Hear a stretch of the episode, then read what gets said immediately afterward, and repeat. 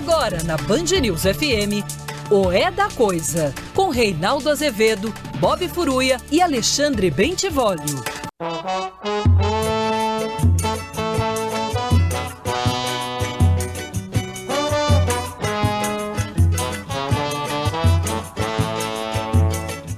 Felicidade, passei no vestibular, mas a faculdade é particular.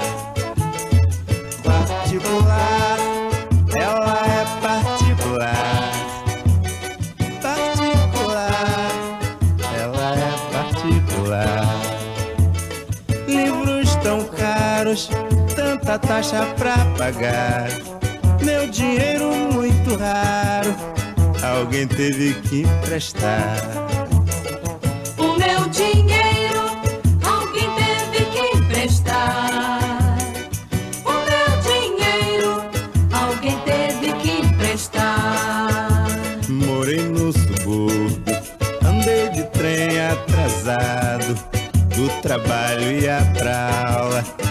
Jantar e bem cansado.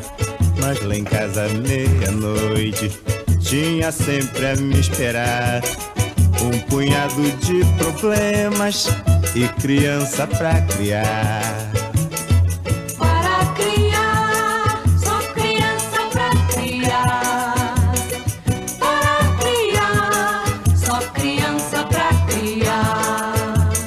Mas felizmente consegui me formar. Mas da minha formatura não cheguei a participar. Faltou dinheiro pra beca e também pro meu anel. Nem o diretor careca entregou o meu papel. 18 horas e 3 minutos no horário de Brasília. Já começou para todo o Brasil mais uma edição de O É da Coisa. Boa noite, Vólio Bene. Boa noite. Boa noite, Bob Furruia. Boa noite. E começamos com Martinho José Ferreira, o grande, o genial, o sensacional Martinho da Vila, que está com 83 anos e produzindo, lançou ainda um CD o ano passado, um trabalho ano passado, né? Bob Furruia, Vólio Bene, são 54 álbuns desse cara. Ele começou o primeiro disco de 1969 ele não parou mais. Praticamente um por ano, aí de vez em quando, a cada dois anos, mas ali produzindo, produzindo muito bem. 13 livros. Ele mesmo não tem canudo nenhum. Né? Foi ali sargento, escrevente, contador do exército, mas aí sargento burocrata. Né? Aí fez um curso é, para trabalhar em contabilidade, não sei o que, tá? largou tudo, foi ser músico, lança o primeiro disco em 1969, um disco espetacular, cheio de sucesso. A hora que eu estava fazendo a seleção aqui, desse primeiro disco tem seis músicas. Né? É, vários ritmos, samba, fez samba é o mais constante, né? Samba, samba de roda, bossa nova, tem composições dele que são de bossa nova. Calango, que é um ritmo do, do centro-oeste, né? Um cara ligado sim às questões afirmativas dos negros, né? É, letras espetaculares sobre a realidade brasileira e o, o Rio de Janeiro em particular. Um grande, um grande, um grande cantor, é, um grande sambista. Essa música que chama O Pequeno Burguês. Né? O sujeito que. O Paulo Guedes ia falar: não, é isso mesmo, para pobre não tem que fazer universidade. Né? Ô Bob Furruia, o filho do meu porteiro, por exemplo, né? disse é, o Paulo Guedes. Né? Um, um pouco. Evidentemente, o Martinho está fazendo aqui uma crítica. é, ao desejo de ascensão dessas, desses, dessas instâncias médias da sociedade brasileira, esses estamentos médios, que acabam muitas vezes não conseguindo, né? Lembrando que pequeno burguês é um termo que vem, a pequena burguesia, é um termo que vem da literatura política marxista. Momento Seriam cultural.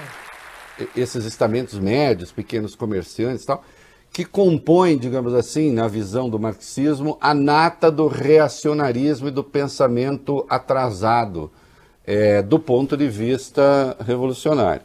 Considerando que a gente andou vendo aí no dia 1 de maio, parece que algum sentido isso pode fazer, não é mesmo? Então, isso nós vamos falar daqui a pouco. É, Então tá aí, do primeiro disco, Martinho da Vila, chama-se apenas o disco, de 1969. Vocês têm a íntegra do disco no YouTube, né? É, e nós, eu vou tocar agora uma música chamada Kizomba, que na verdade é um, é um samba enredo da Vila Isabel, Martinho da Vila, porque da Vila Isabel. Ele não é do Rio de Janeiro, ele nasceu no interior do Rio Duas Barras, é uma cidadezinha de 11 mil habitantes mais ou menos. É, o pai dele era um trabalhador rural, aí mudaram para o Rio de Janeiro, ele tinha oito anos. E depois ele voltou para a cidade natal, comprou a fazenda, em que o pai tinha sido empregado, e tem lá, montou um centro cultural é, gratuito para a criançada carente da cidade, enfim. É um sujeito que tem essas preocupações. Esta música que vocês vão ouvir agora não é dele, é, mas ele gravou e, e eu- o Martinho é um intérprete e é, sobretudo, um compositor. Mas aí é o Martinho intérprete gravando uma música que é importante. Solta aí, que zomba, a gente já volta a falar rapidinho. Hino, é, o Samba Enredo da Vila Isabel de 1988. Vai, Vale Bem. que correu terra, céus e mares, influenciando a abolição. Zumbi valeu, zumbi valeu. Hoje a vila é que zomba, é batuque, canta e dança, jongo e maracatu. Vem menininha pra dançar o cachambu, vem menininha pra dançar o cachambu. Oh, oh, oh, oh. Ô nega mina, Anastácia não se deixou escravizar. Ô ô Clementina, o pagode é o Partido Popular. Sacerdote ergue a taça, convocando toda a massa. Neste evento que com graça, gente de todas as raças, numa mesma emoção. Esta que zomba é a nossa Constituição. Esta que zomba é a nossa Constituição. Que magia reza a Orixá. Samba Enredo de Jonas Luiz Carlos da Vila, Rodolfo, é, não é o Rodolfo Schneider aqui do, do- da Band, que também é sambista, mas não compõe samba enredo. É, o, você vê aí, é um hino de. é um samba enredo de 1988, então fala assim: o samba é a nossa Constituição. Que zomba ref- refere-se a um ritmo africano, é, especialmente de Angola. E sim, é, Kizumba, vi- é, como bagunça, vem de Kizomba, que já, é- aí já é uma leitura racista da coisa, né?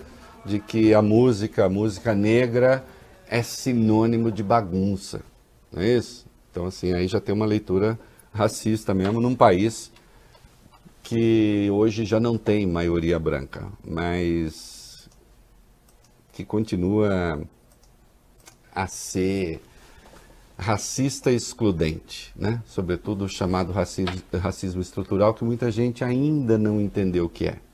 Né? Racismo estrutural não é assim, não, gente, eu gosto muito de negro, convivo muito bem. Não, você convive muito bem.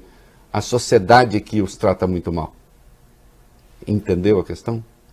É isso que conta. Né? Então, quando alguns babacas falam assim, por que, que não tem o dia da consciência branca? Porque branco não é discriminado. É simples. Ou é? Ou você já teve algum problema por ser branco? Fala assim, nossa, é, até deu exemplo aqui, né? Entrei num restaurante chique, gente, e como eu sou branco, todo mundo me olhou um pouco assim, perguntando o que eu estava fazendo ali. Já aconteceu com você isso alguma vez? Hein? Alguém mudou de calçada porque vem um branco, olha, tem um branco aí. Né? Ou então um branco entra numa escola particular, Bob Furuia, e ele é exceção ali na escola particular. Entende? Por isso precisa ter o dia da consciência branca, né? Que é para os brancos se defenderem, porque senão como é que faz? Entendeu? Quer desenho? Não precisa não, né? Então tá bom. Então é isso, Martim da Vila, esta semana, o genial Martim da Vila, o nosso homenageado. Vamos falar de política? Vamos falar de política.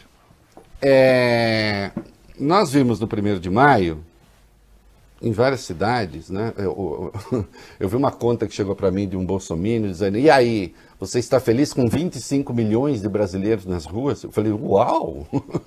25 milhões na rua é uma, não é uma maior manifestação do Brasil, é a maior da história do mundo. Né? É uma bobajada infernal. Né? Ah, tinha quantos? Sei lá quantos tinha. Tinha bastantinha, gente, mas assim, depende da foto que você faça, fica parecendo 6 milhões, né? 10 milhões, 30 milhões. O ponto não é esse. É claro que o Bolsonaro tem aí, no caso de pesquisas sérias,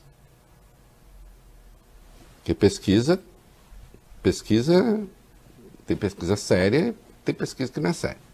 né? No caso de pesquisas sérias, o Bolsonaro tem de 25% a 30% de apoio genérico. Ah, governo bom, ótimo. Está baixando, segundo quem faz pesquisa séria.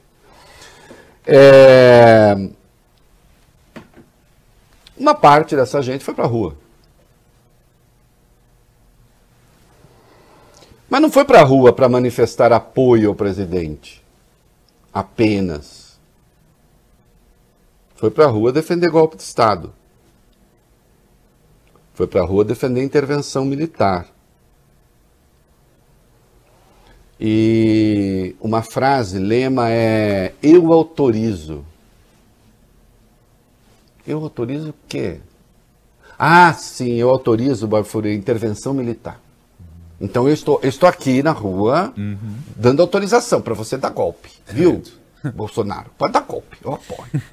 Eu, o tiozão, tiozão de bermuda caque com cinta e a camisa polo enfiada dentro da calça com cinta, que é aquele barrigão bonito, fica aquela coisa linda. Ou aquela do É, Brasil, preconceito né, contra gordo, gordofobia? Não. Eu estou falando de um estilo. Né? Meio suado, assim. Né? É, meia preta e tênis. O, o- o- o protótipo da elegância. Né? As tia também com umas roupas ali. Né? E, e com o cabelo sempre com a, a mesma tinta, né? Teu, teu, louro, teu louro golpista. A gente tem que lançar agora, atenção. Atenção, é, é, você que é da indústria cosmética, você tem que lançar a cor louro golpista. Entende? Eu não sei o louro que é, daqui a pouco a minha mulher vai me trazer um número aqui, né? Porque tem os números de 5, 6. É. O louro golpista, tem a, tem a loura golpista. É, é. Ah, tá preconceito contra a loura? Não, é que as tias descolorem o cabelo, né? Com um louro estranho, e aí elas vão pregar golpe de Estado, enrolada na bandeira. Teve uma, inclusive, que botou o traseiro para fora, escreveu fora STF, enrolada na bandeira, visto o conjunto da obra, era a própria visão do inferno. Aquilo ali, na verdade, é a pregação de um golpe estético, que eu fiquei com medo. Porque não é um golpe só ético, também é um golpe estético. Você imagina você ter de ser submetido àquilo. Entendeu? É, Aquilo pro Bob Furuia é uma tortura. Aquilo Bob Furuia sangra de, de sofrimento moral. Tô pesquisando né? aqui. é, vendo aquela coisa. Né? Então, é, pela primeira vez, uma senhora botou a bunda de fora pedindo golpe. Achei bonito isso. Até porque, como é a tradicional família brasileira, né? uma família muito, muito tradicional, né? É, então bota a bunda de fora, pinta de verde amarelo e escreve fora STF. Coisa bonita. Eu não conhecia bunda golpista ainda, é a primeira. Né? É, porque eu não convivo com esse tipo de gente. não, né? Coisa horrorosa. Então, é, ali, aquela gente com aquelas características conhecidas, né? Dizendo, eu autorizo. Bom, é uma pena, você autoriza, né? O tiozão autoriza, a tiazona autoriza, mas a Constituição não autoriza. A esmagadora maioria da população não autoriza. O apoio de Bolsonaro, insisto, é de 30% para baixo. E as outras pessoas não autorizam o golpe. Aliás, a imagem dos militares é, caiu bastante nos últimos tempos, nós vamos ver isso ainda hoje. Né?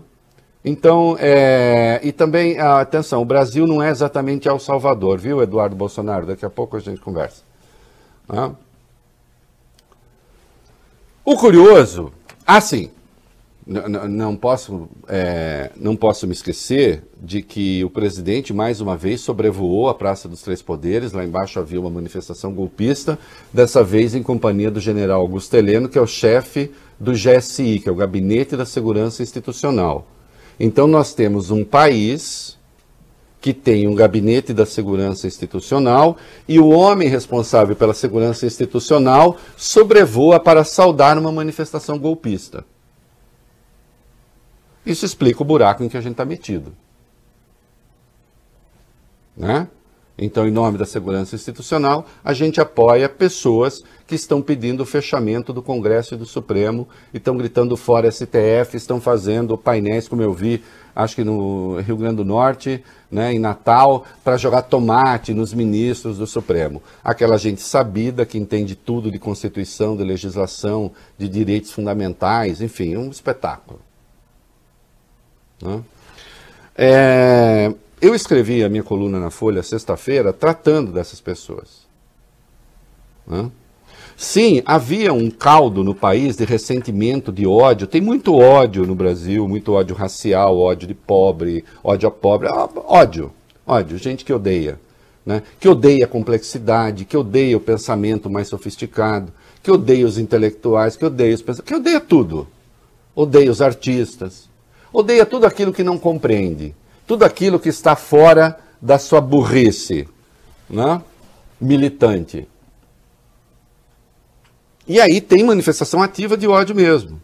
Se es- expressa isso. Então, o desejo nada secreto que tem é de reprimir o outro, é de prender o outro, é de silenciar o outro. Porque quando você pede golpe de Estado, você não está pedindo golpe de Estado para que todo mundo se manifeste. Ou alguém já viu golpe de Estado assim? Não, eu quero um golpe de Estado, Bob Furuia, que garanta a democracia. É mesmo. Estranho. Mas aí você precisa de militar, arma, essas coisas? Não. Você quer golpe militar, você quer intervenção para que os seus adversários sejam silenciados, para que eles sejam calados, para que eles sejam presos, para que eles sejam mortos. Como já aconteceu no Brasil, inclusive. É por isso que você quer golpe de Estado. Em última instância, você quer golpe de Estado porque você odeia. Odeia o quê? Odeia tudo ter uma vida triste, miserável, é, sem graça, chata. Por que é que alguém sai de casa num domingo para ir defender intervenção militar? Eu compreendo que se possa sair de casa para defender democracia, se você não tem. Agora, para defender intervenção, você larga seus afazeres em os havendo, você larga seus familiares, você larga as pessoas que são dos seus afetos, você larga seus afazeres, coisas que podem ser importantes para você, você vai defender golpe militar? Por que você faz isso se não for em razão dessa vida miserável? Nós não tínhamos ninguém que expressasse esse pensamento no país, que existe em todos os lugares. Não é só aqui. Né? Essa gente ressentida, essa gente que tem ódio, existe em todos os países. É por isso que você tem extrema-direita em todos os países. E aqui no Brasil você não tinha muito essa voz. Claro, o Bolsonaro apareceu. Apareceu. Ele estava aí, fazia 28 anos, dizendo bobagens lá na Câmara. Só que ele não tinha chance de saltar para o primeiro plano. Quem é que deu a ele essa oportunidade? É Lava Jato. À medida que destruiu o resto da política, surgiu ele, dizendo-se um não político, com mais três filhos que já eram políticos. É? E ele conseguiu. E levou. E aí vão essas pessoas dizer, falar as maiores barbaridades, geralmente não sabem, não têm a menor noção daquilo que estão dizendo. Né? É, Para demonizar o Paulo Freire, está sempre sendo demonizado o Paulo Freire, não têm nem ideia de quem seja. Paulo Freire, os gays, os- ah, a coisa de sempre. A coisa de sempre. E pedir golpe militar. Com um presidente estimulando esse tipo de coisa. Agora, por que faz isso? De novo, o nome disso é desespero. Notem, o Bolsonaro fez isso ao longo de 2019, né? Ele não começou a pregar golpe de Estado agora. Em 2019 ele já fazia isso. Lembram-se? Sim. Né? Ele só parou quando o Fabrício foi preso. Falou: opa! Fabrício preso pode tocar no meu 01. A hora que o Fabrício sai da cadeia, e quem o livrou da cadeia foi o STJ, né? A hora que ele se livrou da cadeia, aí o Bolsonaro fala: ah, agora a coisa ficou mais distante. Então ele retoma a sanha golpista que se acentua agora por causa da CPI. Então, essa manifestação é uma tentativa de intimidar a CPI. Não vai rolar. Não vai acontecer. Né? Até porque eles são desmesurados, eles são patéticos. Nós vamos ver aqui, é, aí no sentido de ridículos mesmo, não naquele sentido patético original. Né? É, nós vamos ver uma das figuras que se destacaram nas manifestações. Quem é? Com toda a honra, com toda a glória. Que é um pouco a síntese do que é essa gente. Né? Então, é, o eu autorizo é a pregação de sempre do Bolsonaro. Ele se elegeu presidente para tentar golpear as instituições. E nunca escondeu isso. Nunca escondeu isso. Olha, é, eu já disse que eu não vou. Enfim, se o cara falar assim, não, votei no Bolsonaro, me arrependi, ok. Até porque se ninguém se arrepender, ele se reelege. Né? Agora, há uma diferença entre as pessoas que estão sujeitas ao universo das informações contraditórias, que são de algum modo é, elementos passivos da guerra de informação, e as pessoas que produzem informação, produzem interpretação, produzem leitura. Essas pessoas sabiam muito bem quem era Bolsonaro. E acharam que valia a pena.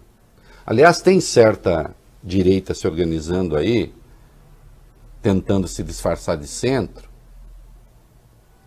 né? que curiosamente lança já a postulação e os primeiros alvos são os ditos progressistas, não o Bolsonaro. Essa gente está se preparando para uma coisa. Caso aconteça uma nova polarização entre PT e Bolsonaro, vão de Bolsonaro. Ou seja, se é para afastar o PT, vale ser golpista. E se preciso, apoiaria um golpe. É que o golpe não vai acontecer. Entende? Mas se houvesse, apoiariam. Dizer, não, tudo menos então nós temos uma chamada suposta direita liberal no Brasil, que, se preciso, continua disposta a rasgar a Constituição. Hum? E aí reivindica o Estatuto Liberal. Aí eu achei curioso, para encerrar, que eu li um troço que o Bolsonaro está querendo sair da bolha porque descobriu que se ele ficar só na bolha ali dos seus ultra-radicais, ele pode ter dificuldades para se reeleger. Né? É, até porque, de fato, o Lula está começando a transitar no campo do centro, que é uma coisa que deixa muita gente irritada, nervosa, como se o Lula tivesse sido de esquerda, a esquerda excludente alguma vez na vida, nunca foi. E todo mundo sabe disso, olha com quem ele governou. Aliás, parte das dificuldades se deve justamente a isso né, que encontraram. Então o Bolsonaro vai querer o centro. Agora vem cá, alguém quer o centro pregando golpe de Estado? Defendendo golpe de Estado? Discursando depois dessas manifestações, como que é? Eu faço o que o povo quiser. Qual povo? Meu povo, aquele da bermuda caque com cinto, com a camisa polo dentro, e, o, e minha mulher me diz aqui, tintura pode ser 9.1 ou 8.3. Gente. Né?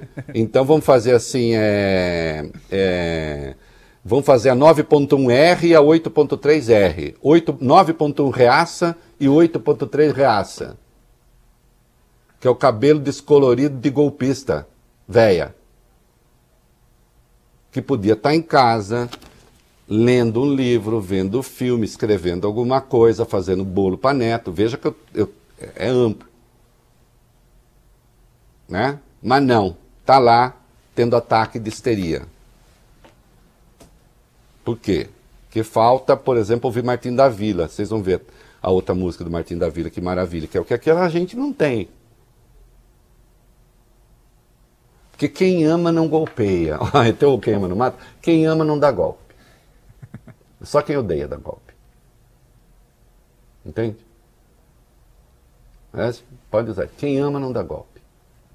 Sabe quem dá golpe? Gente histérica. Gente seca. Hum? Gente burra. Estimulada por alguns vigaristas, estimulada sim essas pessoas por alguns vigaristas, inclusive, que estão aí disfarçados de jornalistas. Que jornalistas também não são. O pressuposto do jornalismo é a liberdade. Se há quem flerte com esse tipo de coisa, está flertando com a não liberdade, portanto, o jornalista não é, é só um vagabundo ou uma vagabunda. É isso. Quem é que estava. Quem brilhou nas manifestações golpistas? Fabrício Queiroz, Reinaldo. É. No perfil dele no Instagram, Queiroz postou um vídeo de manifestantes cantando o hino nacional. Ele postou também outro vídeo. É um balão com a imagem, a bandeira do presidente Bolsonaro subindo. E aí ele escreveu a, a seguinte legenda: Subindo rumo a 2022. Brasil acima de tudo, Deus acima de todos. Ai, que bonitinho. Não, e, e- e a zona oeste do Rio acima de Deus. Esqueceu. Os amigos lá da zona oeste. Né? Lá onde mandava o Adriano da Nóbrega. Lembra dele? Aquele cuja mulher foi empregada no gabinete do Flávio, cuja mãe foi empregada no gabinete do Flávio, por você, Fabrício. Por você. Né? É do balacobaco. Né? É, vai passar. Você vai ver. E o Pazuello está sendo submetido a media training. É, é bom, é bom, é bom, é bom. Inclusive convidaram o Vólio Bene para dar umas aulas. O Vólio Bene falou: não, estou muito ocupado aqui na Band. A Band consome demais meu tempo. Sim. Band News não dá tempo. Vai.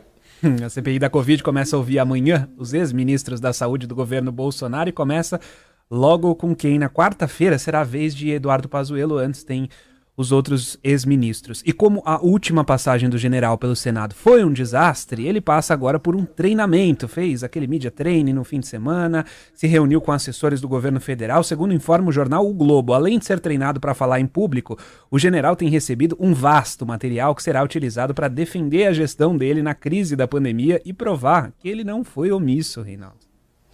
É, não, não foi não. É, eu, eu tenho aqui, eu estou passando uma coisa aqui para mim mesmo, só um minuto, rapidinho. É, não, não foi omisso, não. Ah, vamos pensar, é, a compra de vacinas da Pfizer é, na, na data certa, né, ministro? É, o, aquele aquele é, aplicativo que vocês lançaram, que todo mundo, bebê recém-nascido, velho, qualquer um, é, era para tomar azitromicina, era para tomar cloroquina. Tratikov. Né? Oi? Tratikov. Tratikov. Né? A crise de oxigênio no Amazonas e depois se espalhou pelo Brasil, a falta de eh, medicamentos para intubação, a ausência de uma campanha para uso de máscara, ao menos, a sabotagem a qualquer tentativa de distanciamento social que nada tem a ver com lockdown. Não é isso? Não, ministro. Foi... Agora, que seja treinado, que seja treinado. Né? É, agora, que também seja devidamente inquirido. Que o Senado faça o seu trabalho. Né? Agora, vocês querem ver? Vocês querem ver? Isso aqui, ó. Isso aqui é muito grave. O ministro da Saúde, Marcelo Queiroga, disse em evento nesta segunda que parte da imprensa não contribui com o Brasil. em meio à pandemia sugeriu a empresários que repensem a publicidade nesses veículos. A crítica foi feita quando o ministro comentava ter sido fotografado sem máscara ao acompanhar a chegada de doses da COVAX Facility neste domingo. Ele diz que a imagem foi publicada fora do contexto que tirou a proteção apenas para o momento de ajustá-la. Tenho pregado o uso de máscara, a sociedade é testemunha. Ontem tirei a máscara para dar esse nó, mostrando. Tá. Aí um jornalista de um veículo de comunicação fotografou e disse lá: Ministro da Saúde chega sem máscara. Vai chegar o momento em que vamos desmascarar essas pessoas que não contribuem com o Brasil. Até parte da imprensa, afirmou Queiroga. Não sei com que motivação querem fazer isso. E aí ele defendeu que então as empresas eh, deixem de anunciar nos veículos com os quais ele próprio não concorda. Então, digamos, eu não conheço as circunstâncias eh, desta foto em particular, digamos que tenha sido como ele disse. Isso autoriza um ministro da Saúde, falando em nome do Estado, patrulhar empresas privadas para anunciar só nos veículos que cantam as glórias do governo?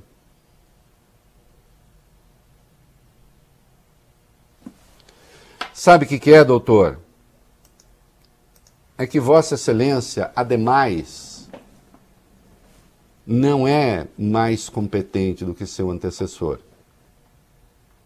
O que o senhor está fazendo é emprestar lustro técnico à política desastrada de sempre. Né? E já que eu resolvi falar do senhor, né, é, vamos para o item 8, só para mostrar que a imprensa tem de fazer o seu trabalho. Se o senhor fizesse o seu, muito provavelmente notícias negativas não sairiam a seu respeito. O senhor não sabe nem o número de pessoas vacinadas, ou o senhor não sabe, ou o senhor está querendo enganar as pessoas. E sim, é muito chato. Eu compreendo que existe uma imprensa para ir lá e dizer a verdade. Incomoda, né? Incomoda. O ideal seria só aquela gente que lhe puxa o saco. Que o senhor sabe não ser de graça também, né? Porque tem gente por aí, disfarçada de jornalista, que é assim. é, a crítica é X, elogio 2X. Quer dizer, não crítica, né? Para silenciar a crítica é um preço, para elogiar é o dobro. Vamos para oito, vai lá. Hoje, Reinaldo, nesse mesmo encontro, é um encontro com empresários que o Queiroga teve em São Paulo. O ministro trouxe um número um pouco descolado da realidade. No discurso, ele disse que o Brasil já vacinou com as duas doses 18% da população. Mas não é isso que mostra o consórcio de veículos da imprensa. Segundo o último balanço, a segunda dose foi aplicada em quase 16 milhões de pessoas. O equivalente, Reinaldo, a 7,5% da população e não os 18% de Queiroga. E receberam a primeira dose quase 32 milhões, sendo que a imunização de fato se dá com a segunda dose das vacinas que estão aqui no Brasil disponíveis. Até agora só da Janssen uma dose, mas que não está aqui. E o senhor sabe disso. Agora, se o senhor é incapaz de saber o número de vacinados do Brasil, né? Aí é compreensível que o senhor se zangue com a imprensa e tente mobilizar o empresariado contra a imprensa. Ah, não anuncia não, não anuncia não porque eles não falam bem da gente. O senhor não está preparado para viver em democracia. Bom, vai para o senhor a frase que eu cunhei, né? Se o senhor não fosse um deles, não estaria entre eles. Não é isso? O senhor sabe que cloroquina não funciona, por exemplo, o senhor não tem coragem de dizer. O senhor está acostumado com pessoas como Vossa Excelência, que não são donas nem da própria opinião. Para quê? Para manter um cargo? É isso?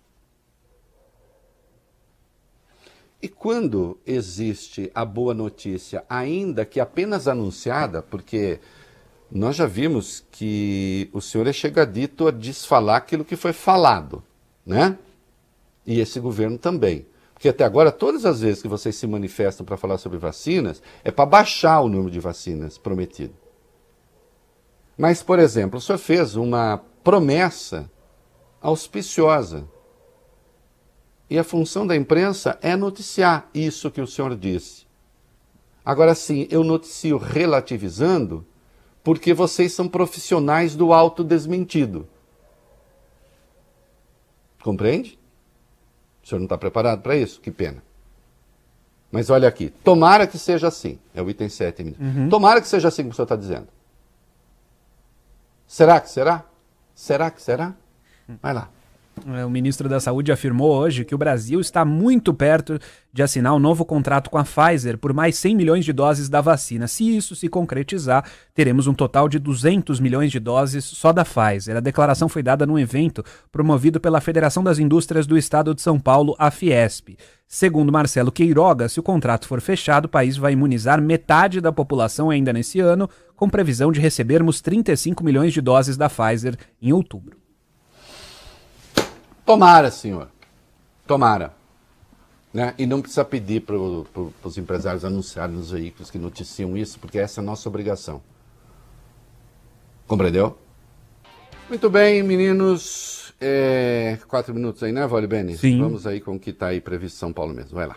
Tá bom. O prefeito licenciado de São Paulo, Bruno Covas, foi internado na UTI do Hospital Sírio-Libanês e teve de ser entubado após apresentar um sangramento no estômago. Ele passou mal no fim de semana, foi até o hospital fazer exames quando descobriram essa lesão grave. Segundo o doutor Davi Wipp, ex-secretário de Saúde, o sangramento foi controlado, mas ele vai continuar internado. Ontem, Bruno Covas pediu uma licença de 30 dias do cargo para se dedicar exatamente ao tratamento contra o câncer. Os médicos ainda não deram previsão de alta e as sessões de quimioterapia e imunoterapia, por enquanto, estão suspensas até a recuperação do prefeito licenciado. É, vamos lá, 12, aí eu faço comentário. Vamos lá. Nesse período de ausência, Reinaldo, quem assume é o vice dele, Ricardo Nunes, do MDB. E ele já disse que não pensa em fazer qualquer mudança na administração e que vai consultar Bruno Covas antes de decisões importantes. Ricardo Nunes foi vereador por dois mandatos em São Paulo antes de se eleger vice-prefeito no ano passado. Ele é ligado a uma associação de empresários da Zona Sul e também à Igreja Católica. Nos anos de legislativo, fez parte da base aliada da gestão Fernando Haddad e também da gestão João Dória. Olha, é... obviamente estamos todos torcendo para que o prefeito se recupere. A situação é difícil. é, Não vamos aqui dizer assim, olha, gente, ele está entubado, mas está tudo bem. Ninguém que tem de ser entubado está num bom estado de saúde. Basta falar com qualquer médico para saber. Né? É, e nós, e caso aconteça o pior e ninguém torce por isso, o Nunes, né, Ricardo Nunes, vira prefeito de São Paulo, da maior cidade da América Latina, sem ser conhecido por praticamente ninguém. né? Esta é uma questão com a qual nós, em algum momento, vamos ter de lidar como povo. né? A gente precisa, sim, levar em conta essas circunstâncias. Não estou dizendo, atenção, é, ah, então você quer dizer que o prefeito não deveria ter se recandidatado? Não, não quero dizer nada. Porque se eu quisesse dizer, eu diria. Eu estou dizendo que é uma circunstância que nós, como povo, temos de pensar sempre. Né?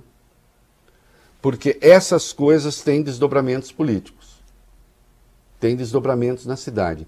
Eu torço imensamente para que o prefeito se recupere, aliás, para que qualquer pessoa, se é coisa que não passa pela minha cabeça, é, seja, enfim, a pessoa, a natureza que for, ah, tomar, nunca, jamais. E isso é absolutamente verdadeiro. Para todo mundo. Hã? Agora, estamos diante de um problema político que requer um tratamento político a ser pensado sempre no futuro. Né? E sim, Bruno Covas passa a fazer parte das minhas orações, como todas as pessoas que sofrem. Ai, que hipócrita! Não, não é.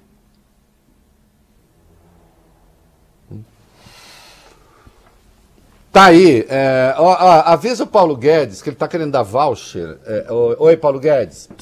Paulo Guedes. Tá querendo dar voucher, né? Como é que é? Ô, pobre, você tá doente, pobre? Toma um voucher, vai pro Einstein. Né, pobre? Não é isso? Fala aí. Oito em cada dez hospitais particulares no estado de São Paulo estão com ocupação dos leitos de UTI acima de 80%. Apesar da melhora, a situação de colapso continua. Na pesquisa anterior, no começo de abril, esse índice era de 65%. A sondagem do Sindicato dos Hospitais, Clínicas e Laboratórios do Estado também aponta que 32% dos estabelecimentos têm remédios do kit intubação para apenas uma semana. Sobre oxigênio, 22% das instituições afirmaram ter estoque do produto para menos de uma semana. Então, Paulo Guedes, olha, você lembra, você, você lembra que o voucher para ir para o Einstein, né, para ir pra, tá, é porque você acha que o SUS é muito caro, é, não, não dá mesmo para todo mundo, agora todo mundo quer viver 100, 120, 130 anos, né, que você acha? É, então, toma o voucher. Como você vê, Paulo Guedes, os hospitais privados estão com problema de financiamento porque deixaram de fazer aço- é, é, é, coisas eletivas, né? Ações eletivas de escolha do paciente que não eram urgentes, que também garantiam ali o financiamento das coisas mais caras. É, Vossa Excelência nem tem ideia de como funciona o sistema de saúde, nem sabe o que fala. Sem querer chocar o ministro Marcelo Queiroga, né, que não gosta que faça crítica ao governo. É isso aí. Quem anda atrás de amor e paz não anda bem. Porque na vida, quem quer paz, amor não tem. Seja o que for, sou mais o amor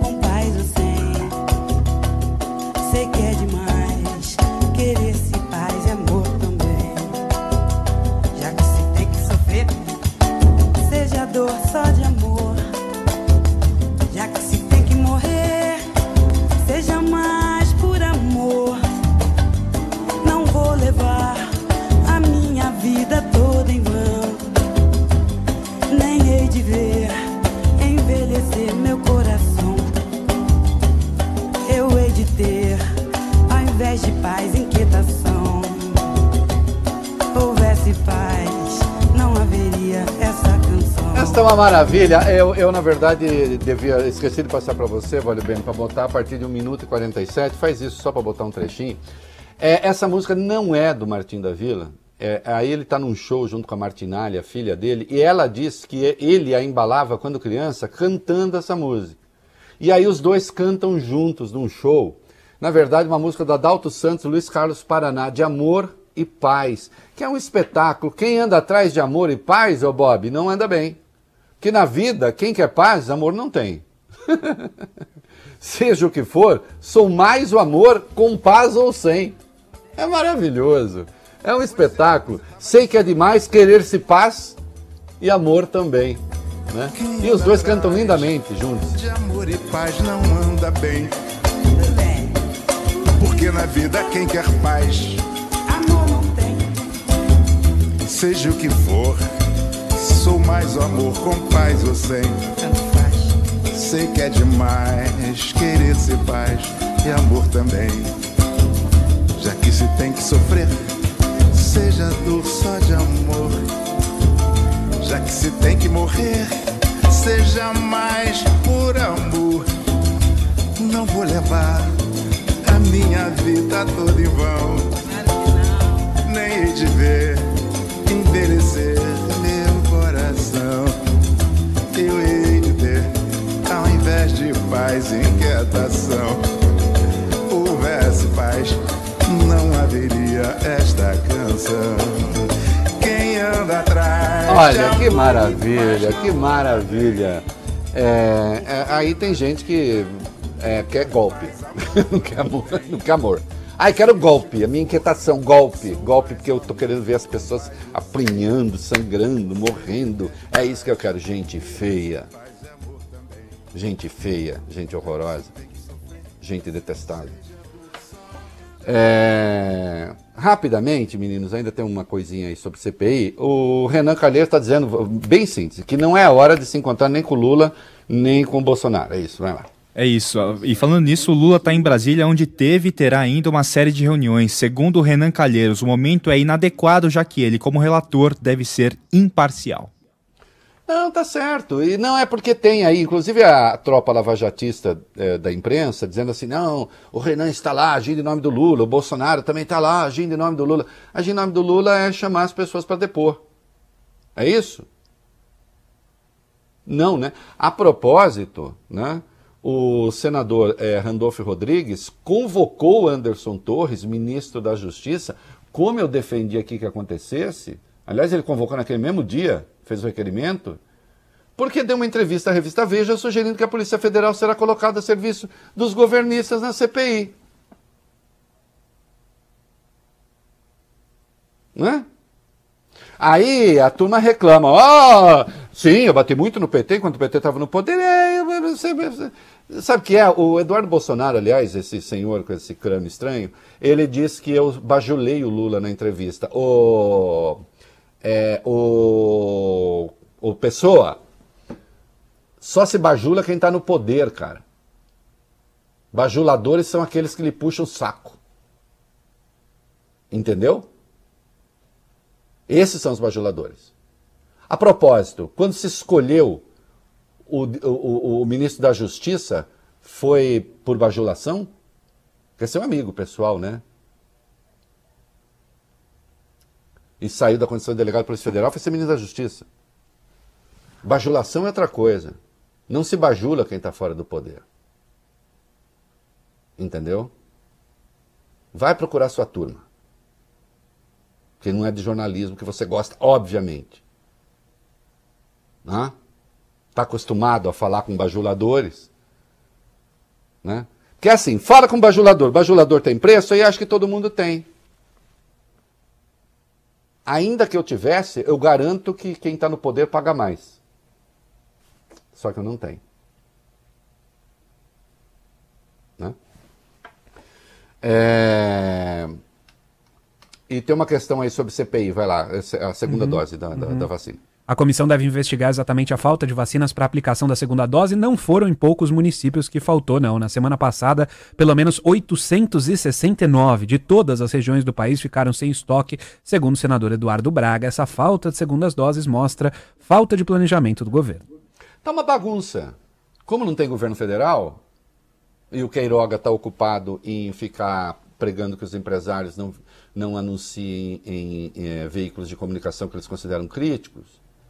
Então, assim, como o governo não se nega a fazer a coordenação direito, então está vendo, por exemplo, o ministro Lewandowski hoje concedeu uma liminar mudando uma decisão do governo do Rio de Janeiro, aliás, referendada pelo Tribunal de Justiça do Rio, né, que meteu lá o, é, um monte de gente ligada à área de segurança à frente de grupos de risco, de fato, grupos de risco.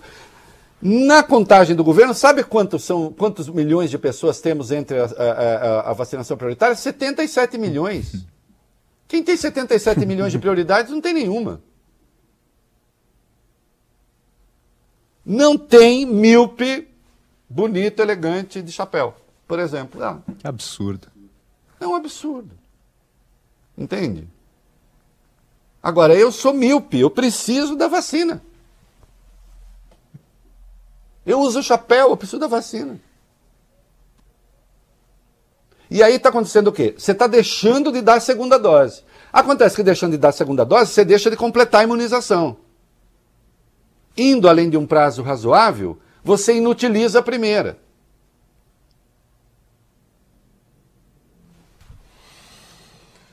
E, e senador quer informações sobre Sputnik. Eu também quero, viu, gente? Também quero. Vai lá.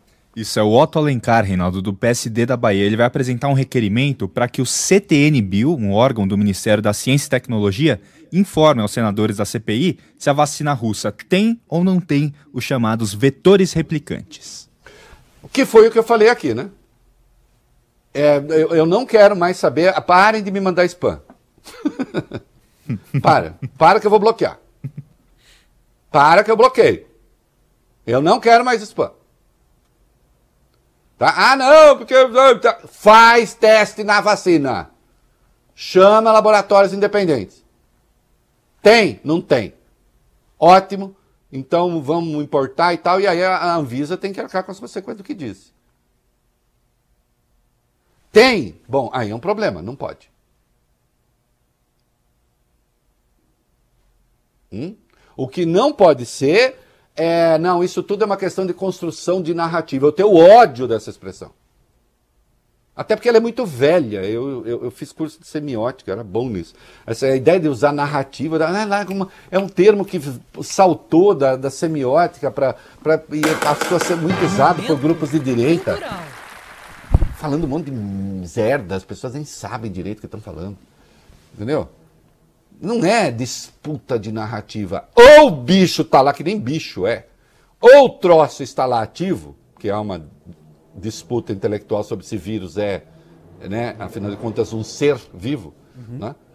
É, ou está lá ativo e pode se replicar, ou não está e não pode se replicar, e, portanto, a Anvisa errou. E aí isso tem que ter consequências. Certo? Por falar nisso, deixo duas lembranças. Terça-feira, entre 20 e 30 e 22 horas, no Ziriguidum do Demore do Reinaldo, no Clubhouse, vamos entrevistar o governador do Ceará, Camilo Santana. Tá? Vamos falar, inclusive, claro, da vacina. Ele pertence ao consórcio dos governadores do Nordeste. Então, Camilo Santana, terça, das 20h30 às 22 no Clubhouse. E hoje, às 20h30, eu participo do segunda chamada do My News. Vejam o tio lá, prestigiem. E tem mais gente, claro. Serei eu. Meus colegas amados. Estarão todos lá. É, o Cristos Cristo, é assim que se fala? É. Né? Presidente internacional da Organização Médicos Sem Fronteira faz duras críticas ao governo brasileiro e diz que as políticas escolhidas pelo governo brasileiro, evidentemente, ajudaram a fazer milhares de vítimas a mais. Ele fez uma crítica severa ao uso do kit Covid. O Brasil é o único país do mundo hoje fazendo isso. Né? E ele diz: o kit Covid não é inofensivo, há pelo menos três consequências. As pessoas não apenas tomam os remédios que não têm comprovação científica contra a Covid, elas tomam em excesso, tomam todos os dias doses maiores do que as recomendadas, supostamente para fazer prevenção. E o resultado é que seus testes de funções hepáticas ficam muito alterados por causa disso. É, além disso, se elas têm sintomas, ficam em casa e se cuidam um pouco, porque acham que o kit Covid vai ajudar. E aí elas se danam. Né? E infelizmente há médicos autorizando isso. Agora sim, Eduardo Bolsonaro, este gênio da raça, é, ele tá. Tem um, tem um pistoleiro que governa El Salvador, inclusive em associação com a milícia de lá. E olha que curioso, ele caiu na admiração do Eduardo Bolsonaro. Nossa, tô tão surpreso. Vai lá, rapidinho. O filho número 3 do presidente usou as redes sociais ontem para exaltar a decisão do Congresso de El Salvador que destituiu a Suprema Corte do país e o procurador-geral. Segundo o deputado, a decisão foi constitucional. Ele escreveu o seguinte: Presidente de El Salvador tem maioria dos parlamentares em seu apoio. Agora o Congresso destituiu todos os ministros da Suprema Corte por interferirem no executivo, tudo constitucional. Juízes julgam casos. Se quiserem ditar políticas, que saiam às ruas para se elegerem. Logo após, Vai, vai, vai. o ex-presidente da Câmara, Rodrigo Maia, reagiu escrevendo muito grave o comentário do deputado Eduardo Bolsonaro. Obviamente ele está querendo fazer um paralelo, ele está achando que a gente pode reproduzir é, a situação de El Salvador aqui no Brasil. Eu gostei do tudo constitucional, é verdade. Você sabe que eu estava lendo há pouco a Constituição de El Salvador, o Vale Beni, lá está escrito o seguinte, quando o presidente quiser, ele pode destituir a Suprema Corte e o, e o Procurador-Geral. Que ótimo. É muita delinquência, né, Eduardo? Aliás, esse Naíbe Bukele, que governa El Salvador, que é um vagabundo, né? Esse cara uma vez invadiu é, o parlamento, não sei se vocês se lembram, ele invadiu o parlamento, sentou na cadeira parlamento, a Assembleia, né, que é a unicameral, sentou na cadeira do presidente da Assembleia e disse que estava fazendo aquilo porque tinha recebido uma ordem divina. É um sujeito que tem aí por volta dos 40 anos, ele é jovem, empresário, né? Desses surgidos, celebridades surgindo nas redes sociais. Isso, ó, comecem a. Ah, apoiem muitas celebridades surgindo em rede social, tá, gente? Que é isso aí. Né? E agora ele fez isso, evidentemente, está recebendo a reprimenda do mundo inteiro. Né? E aí está dizendo: ninguém toca El Salvador, El Salvador cuida das suas coisas. Vai dar crise, vai dar zerda, é óbvio que vai. É um golpe o que ele deu. Né? E então, se pode em El Salvador, será que pode no Brasil? Ah, gente, eu cansei desse papo, então tenta, porra. Uai, acha que pode? Tenta. Vamos ver quanto tempo dura. Sim, o, o Eduardo Bolsonaro está fazendo um paralelo e sugerindo que o mesmo pode acontecer aqui no Brasil. Saibam que tem gente lá entre eles que ainda alimenta aquela ideia de que Bolsonaro pode passar um troço assim para aumentar o Supremo para 17 pessoas. Evidentemente, os outros seis serão todos nomeados por ele.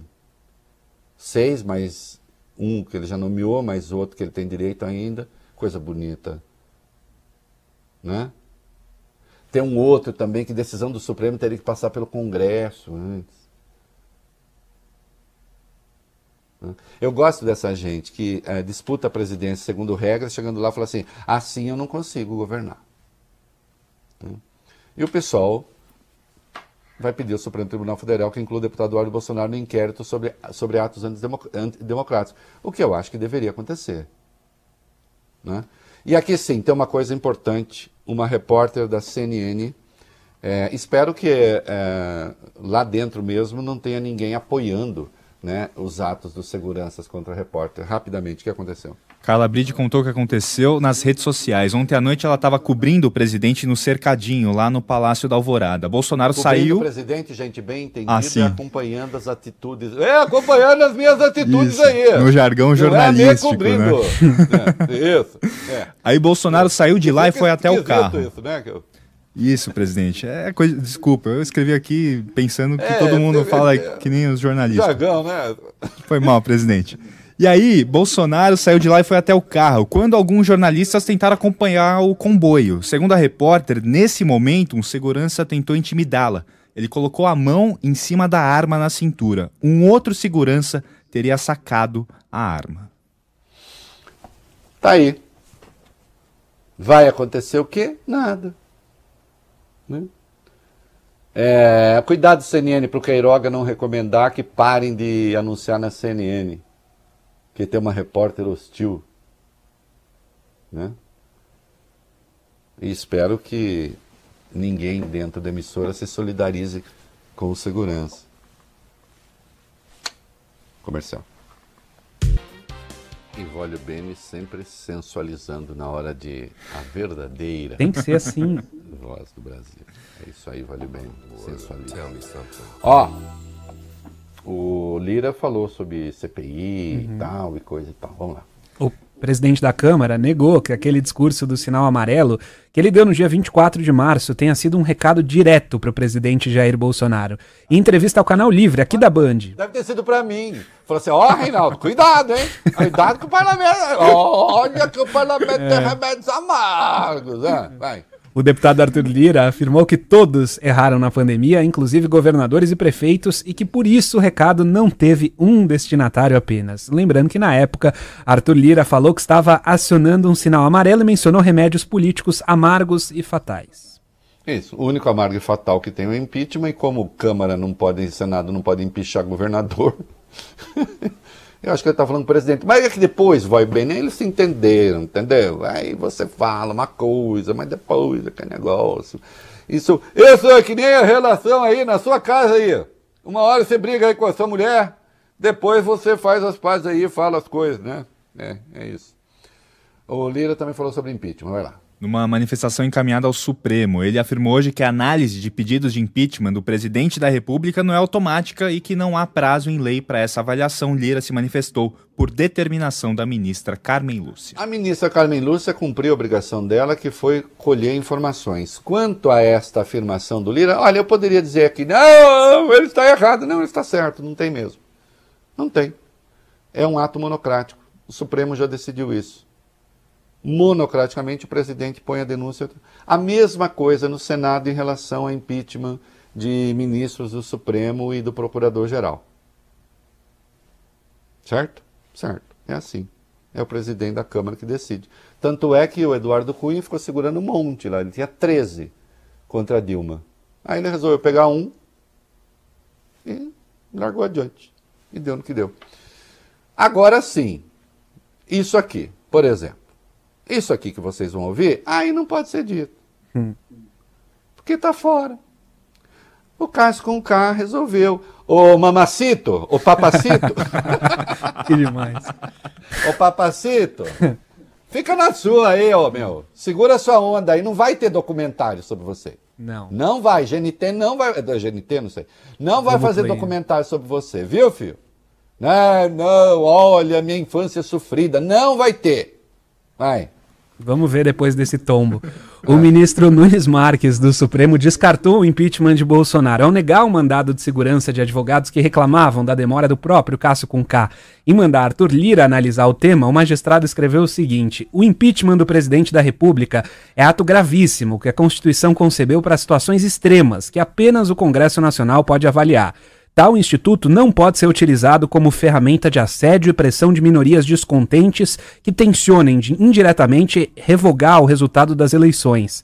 O impeachment do presidente da República não é mecanismo de proteção do interesse de minorias. A mera insatisfação de parte do eleitorado com a atuação do presidente da República deve se resolver por meio de eleições, no momento próprio, não de impeachment. O impeachment não deve ser artificialmente estimulado por demandas judiciais. Não, assim, claro. Agora, a menos que exista crime de responsabilidade. Agora, assim, uma coisa é você falar, olha, é um ato monocrático, acabou do presidente da Câmara. Outra coisa é ficar fazendo esse lero-lero aqui. É, quer me telefonar, eu mostro pro senhor que tem 28 crimes de responsabilidade cometidos. Quer que eu mande? Hein? Outro dia eu falei, essa assessoria queria um troço, não, não quiser. É, Bolsonaro, eleições, rapidamente.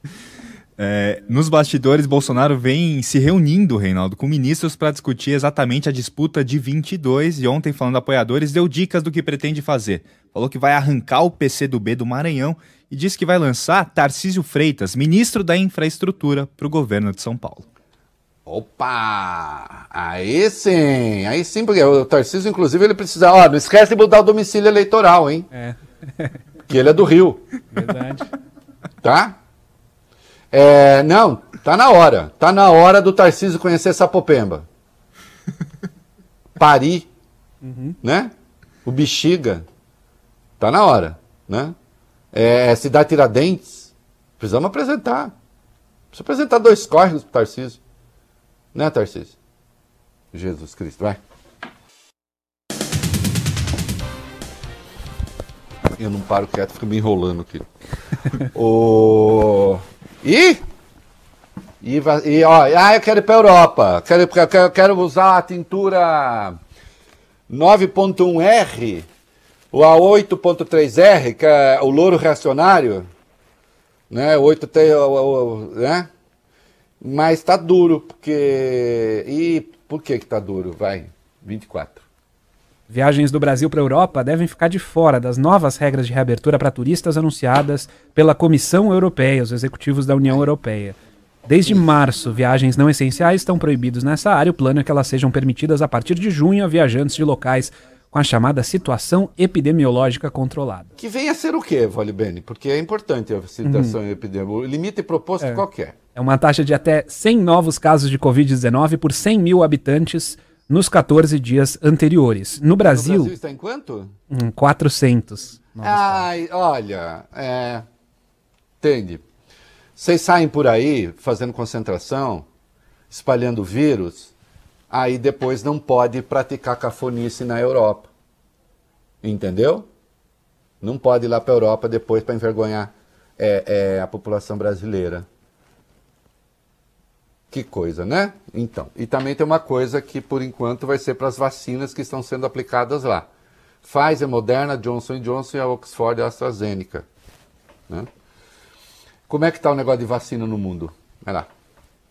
Rapidinho. 22. Vacinação no mundo, dados do Unicef, o Fundo das Nações Unidas para a Infância, apontam que os governos em todo o mundo já encomendaram 11 bilhões e 600 milhões de doses de vacina contra a Covid. Esse número é mais do que suficiente para vacinarmos a população mundial inteira com 19 anos ou mais. É, tomara, né? Tomara. E veio outra coisa a público hoje, que é aquelas vacinas que o Brasil tentou comprar da Índia, lembra? Que por enquanto a Visa não Sim. autorizou, as vacinas estavam próximas do vencimento. Ah. Ô! ei! É, precisa media training para isso, viu, Pazuello? Explica direitinho lá na CPI que as pessoas vão querer saber disso aí, viu, Sabichão? É isso aí, gente. Consegui me libertar. Tava enrolado o negócio aí. Tava acompanhando aqui. É, rapidamente, é, pesquisas militares. Vamos lá, rapidinho, rapidinho, rapidinho. Pesquisa Poder Data mostra uma piora na imagem dos militares que participam do governo Bolsonaro. 45% dos entrevistados disseram que a presença deles no governo é ruim. É, gente, é o seguinte. O Pazuello foi lá, tá aumentando, tá ficando. Vocês vão conseguir. Eu tô chamando atenção para isso faz tempo. Né? E também eles agora resolveram mais, um, mais uma rapidinho, dá para voltar, né, Weber? Uhum. Tá. Dá. Eles estão nas redes sociais muito ativos, né? Fazendo o que não devem, vai. Uma pesquisa divulgada hoje pelo jornal O Estado de São Paulo mostra que, num período de dois anos, entre abril de 2018 e abril de 2020, militares da Ativa postaram mais de 3.400 tweets com conteúdo político partidário. Isso, é isso mesmo. Ah, olha, devia, assim, manifestação política não pode, Constituição proíbe cana, acabou. Eu não ia ter esse negócio. É isso aí, molecada. Quanto tempo aí vai bem? 3 e 20. 3 minutos e 20. Então dá tempo ainda rapidinho de falar dessa do Lula, vai. Procuradoria da República, DF, Distrito Federal, pediu à Justiça Federal do Distrito Federal que a ação da Lava Jato sobre o Instituto Lula seja enviada a São Paulo. É, aí há uma questão, isso sim, que é um debate sobre competência, embora o Supremo já tenha tomado essa decisão. Né? Então aí, não sei o que será.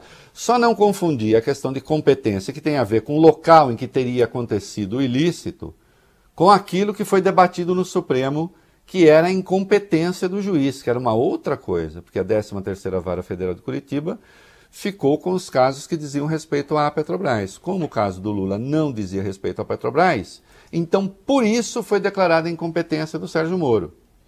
né? E a suspeição era outra coisa. A suspeição aí já diz respeito ao juiz que não é isento, porque comprometido com eh, a causa, no caso, contra o Lula. Né? E segundo as regras do jogo, um juiz nem pode proteger e nem pode especialmente punir eh, o réu fora daquilo que é o estabelecido pela lei. Né? Ele tem de ser, de fato, isento. Né? Isso é o que diz o sistema que há no Brasil, que é chamado sistema acusatório. Tá bom? Nós vamos encerrar com uma maravilha de Martinho da Vila, que não pode faltar, esta sim, né, em nenhuma é, é, seleta de música do Martinho da Vila, do álbum Canta Canta Minha Gente, de 1974. Né? Eu adoro essa música e deve ser o caso da larguíssima maioria das pessoas. Tchau, até amanhã. Vai lá. Eu quero me esconder debaixo dessa sua saia pra fugir do mundo. E aí, Bob? Gosta, Bob? Pretendo também Porra. embrenhar no emaranhado desses seus cabelos. Preciso transfundir seu sangue pro meu coração, que é tão vagabundo. Me deixe te trazer no dengo pra num cafuné fazer os meus apelos. Me deixe te trazer num dengo pra num cafuné fazer os meus apelos. Quero ser exorcizado pela água benta desse olhar infindo. Que bom é ser fotografado, mas pelas retinas desses olhos lindos. Me deixe hipnotizado pra acabar de vez com essa desritmia. Vem logo, vem curar seu nego que chegou de porre lá da boemia. Vem logo, vem curar seu nego que chegou de pobre lá da boemia. Eu quero ser exorcizado pela água benta desse olhar infindo. Que bom é ser fotografado, mas pelas retinas desses olhos lindos. Me deixe hipnotizado pra acabar de vez com essa desritmia. Vem logo, vem Você ouviu o É da Coisa na Band News FM.